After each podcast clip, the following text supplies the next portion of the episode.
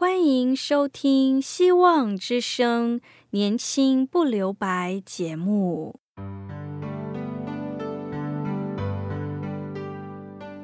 时间是匆促的，岁月流逝，一去不返。别让忙碌与压力阻碍了你享受青春的美丽。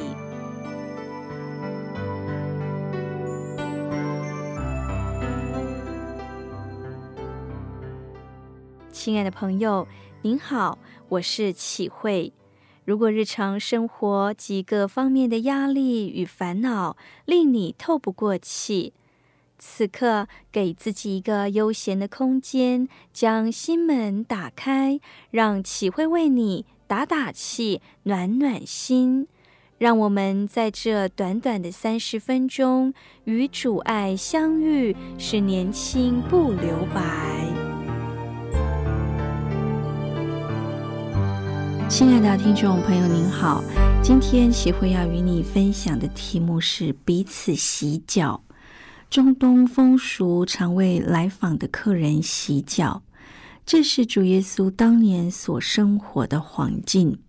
巴勒斯坦那一带的地方的风俗，因为犹太人走路时都是赤脚，或是穿着有底无面的鞋。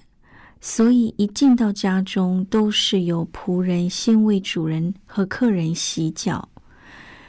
耶稣临终前最后的晚餐中，以夫子的身份，成为仆人的样式，谦卑的蹲下来为门徒们洗脚。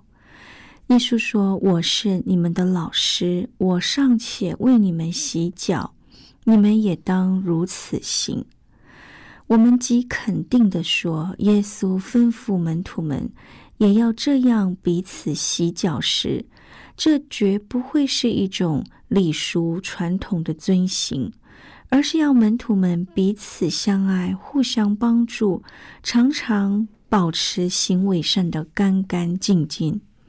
所以，亲爱的朋友，我们相爱、联络肢体，就是要彼此洗脚。来带给我们在生命中、在生活中与弟兄姐妹的彼此相爱、彼此洗脚的意义是什么呢？耶稣说：“你们不都是干净的？”耶稣洗完了他们的脚，就穿上衣服，又坐下，对他们说：“我向你们所做的，你们明白吗？”从耶稣与门徒的对话中，清清楚楚的表达他的本意。他之所以吩咐我们要彼此洗脚，应该包含着更深的含义。第一个，彼此规劝。洗脚是什么意思？光脚或穿凉鞋的走在土地上，是最容易被沾染灰尘而不干净的。尤其有的人脚特别容易流汗，容易发出恶臭，因此进入人家中时所发出的气味实在难以忍受。耶稣借着洗脚的事件来提醒我们，要有彼此规劝的爱心。当弟兄姐妹们在生活上、行为上犯了错误，或者沾染世界的罪恶，我们都当存着同荣同辱的心，彼此规劝，彼此洁净，行为干净，成为上帝所喜悦的基督徒。圣经提醒我们：“我的弟兄们，你们中间若有迷失的，有人使他回转，这人该知道，叫一个罪人从迷路上转回，便是救一个灵魂不死。”并且遮盖了许多的罪。又说：“弟兄们，若有人偶然被过犯所胜，你们属灵的人就当用温柔的心把他挽回过来。当弟兄姐妹在生活上、行为上犯了错误，或者沾染世界的罪恶，我们应当发挥这样规劝的功能。第二个，彼此带导与安慰。”光脚或穿凉鞋的脚走在泥土上，难免会受伤害。耶稣借着洗脚的事件来提醒我们彼此关心、裹伤安慰、彼此扶持，活出基督徒所当有的喜乐与见证。圣经说：“你们个人的重担要互相担当，如此就完成了基督的律法。”事实上，再刚强的人都有他软弱、需要安慰的事件与时刻。有一位小儿科的医生，他说了一个感人的故事。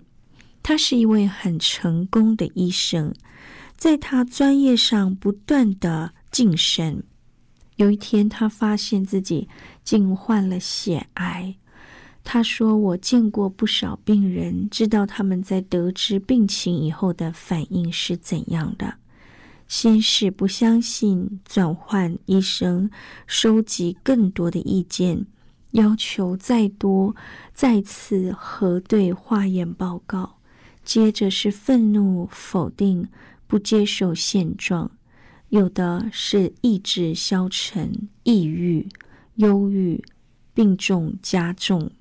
他说：“我是医生，我以为我自己会与别人不同，但我告诉你，我跟他们没有两样。”这些阶段，我一一的都经历过了。我发现自己也是一个极需要被安慰的人。从这故事中，你会错以为某些人不需要人的安慰，例如医生，例如资深的基督徒，例如牧师。当任何人在忧伤时，人人都需要主的安慰。我们也都当发挥同情心，彼此安慰。你曾规劝一个迷失真道的人吗？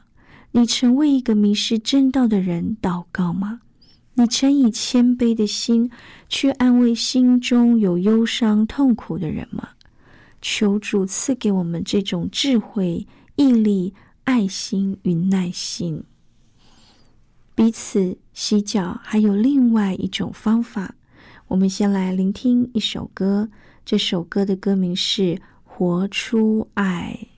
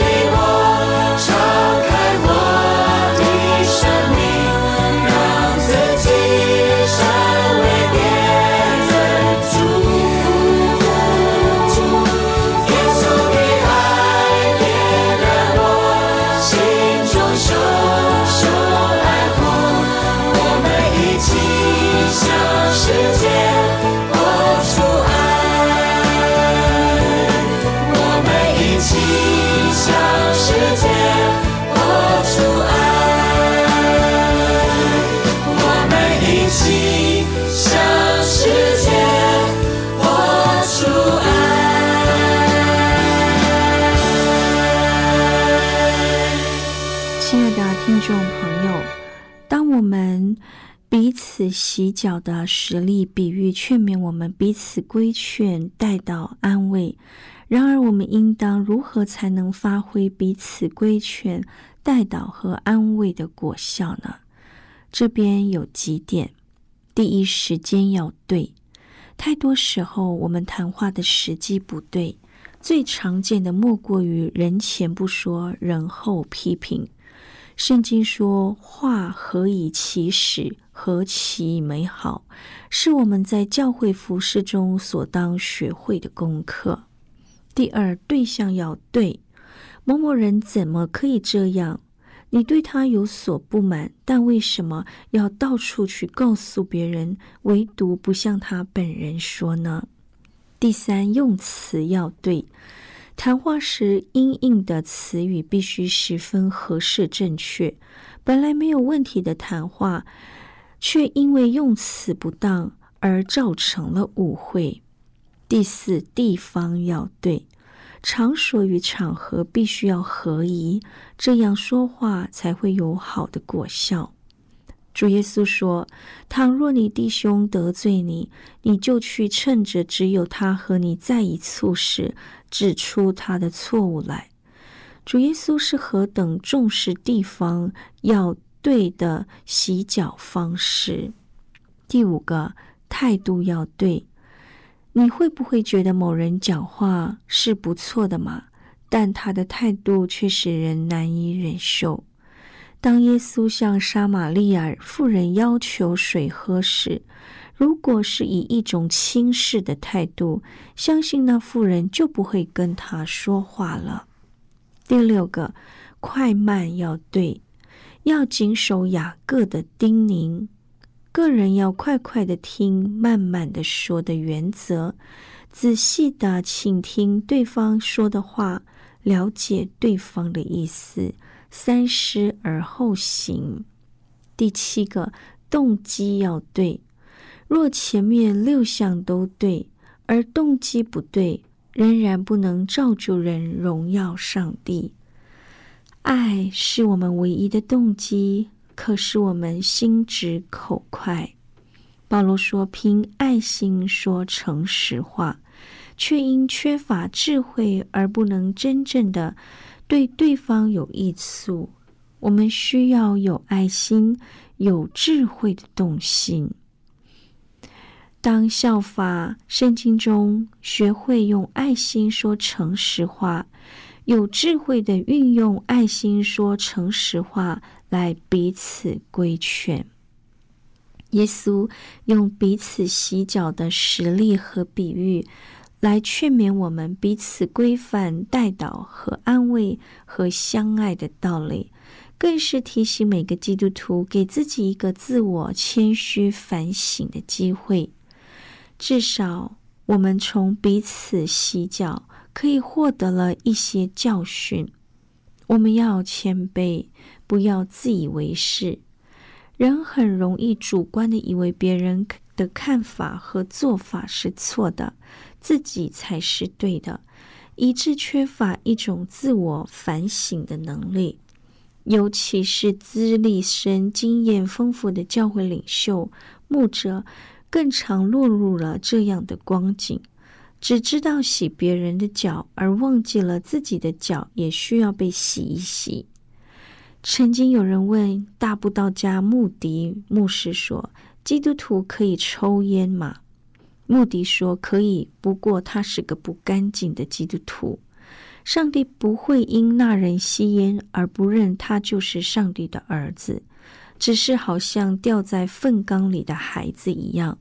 父母也不会因此不承认那个掉在粪缸里的孩子不是自己的孩子，但他们不如一个干干净净、陶足喜悦的可爱孩子。”让我们彼此勉励，做一个被人尊重、行为干干净净的基督徒。要尊重别人的想法。我对了，不等于别人一定错了。对某件事的看法，个人立场不同，背景不同，对事件的判断见解自然不同。如果能不坚持己见，互相沟通，就能达成彼此洗脚、互补的功能。曾读到一篇短文。作者提到，春节后，女儿带着她那两个两岁的孩子回家探亲。这个小外孙和家里的小孙子年龄只差了三个月，但已经有了语言的能力。于是，一场舌战开始了。原因是两个小家伙看了刚刚取回来的一张全家福照，看到照片里的我。小外孙说：“这是外公。”小孙子却不以为然的反驳：“这是爷爷。”于是，一句“外公”，一句“爷爷”，争个不休。家人看了大笑不已。对这两个认知不同的孙子，却无法让他们沟通。外公就是爷爷，爷爷就是外公。亲爱的朋友。当我们站在自己的立场，坚持自己的观点，争论不休时，就当冷静而不冲动的学习祷告，祈求上帝赏赐智慧来解决一切的问题。保罗曾劝勉我们弟兄们：若有人偶然被过犯所胜，你们属灵的人就当用温柔的心把他挽回过来。又当自己小心，恐怕也被引诱。有个老板十分暴躁，也十分粗鲁，而他其中一位下属是个虔诚的基督徒。这个下属认为，无论遭遇任何不幸以及自己的软弱时，只要靠着读经祷告来维持信心就可以了。有一次，他们到国外出差，在晚上临睡前，这个下属仍像往常一样跪在床边祷告。当老板看见他的行为时，脸上挂着轻视的笑容，将肮脏的鞋子向他的身旁丢过去。他略微受惊，但仍继续祷告。祷告完之后，就躺在床上睡觉。第二天早上，老板竟然发现他的鞋子皮鞋擦得亮晶晶的，就放在他的床边。老板说：“这一件事让他终生难忘。这一件事也改变了他对基督徒的看法，更改变了他的一生，也跟随基督。”亲爱的朋友。一起塑造干干净净的品格，这是主耶稣在劝勉门徒彼此洗脚的实例和比喻中所启发给我们最宝贵、最中肯的真理。耶稣他爱我们，亲自放下身段，为要给我们做最美好的榜样。他要洗除我们的罪恶的同时，也教导我们。彼此相爱，求上帝与我们每个人同在，让我们在真理当中看见上帝的亮光。我们一起祷告：父啊，感谢你按着你的旨意用真道生了我们，求你继续用真道造就我们，用真理使我们成圣，用你的训言引导我们。扶持我们，加力量给我们，使我们行路在窄路、在困难之路时，都能紧紧的跟随你，帮助我们彼此相爱，有你的爱，有你的盼望，一起同奔天路。最后，我们一起聆听一首歌，这首歌的歌名是《永远尊贵》。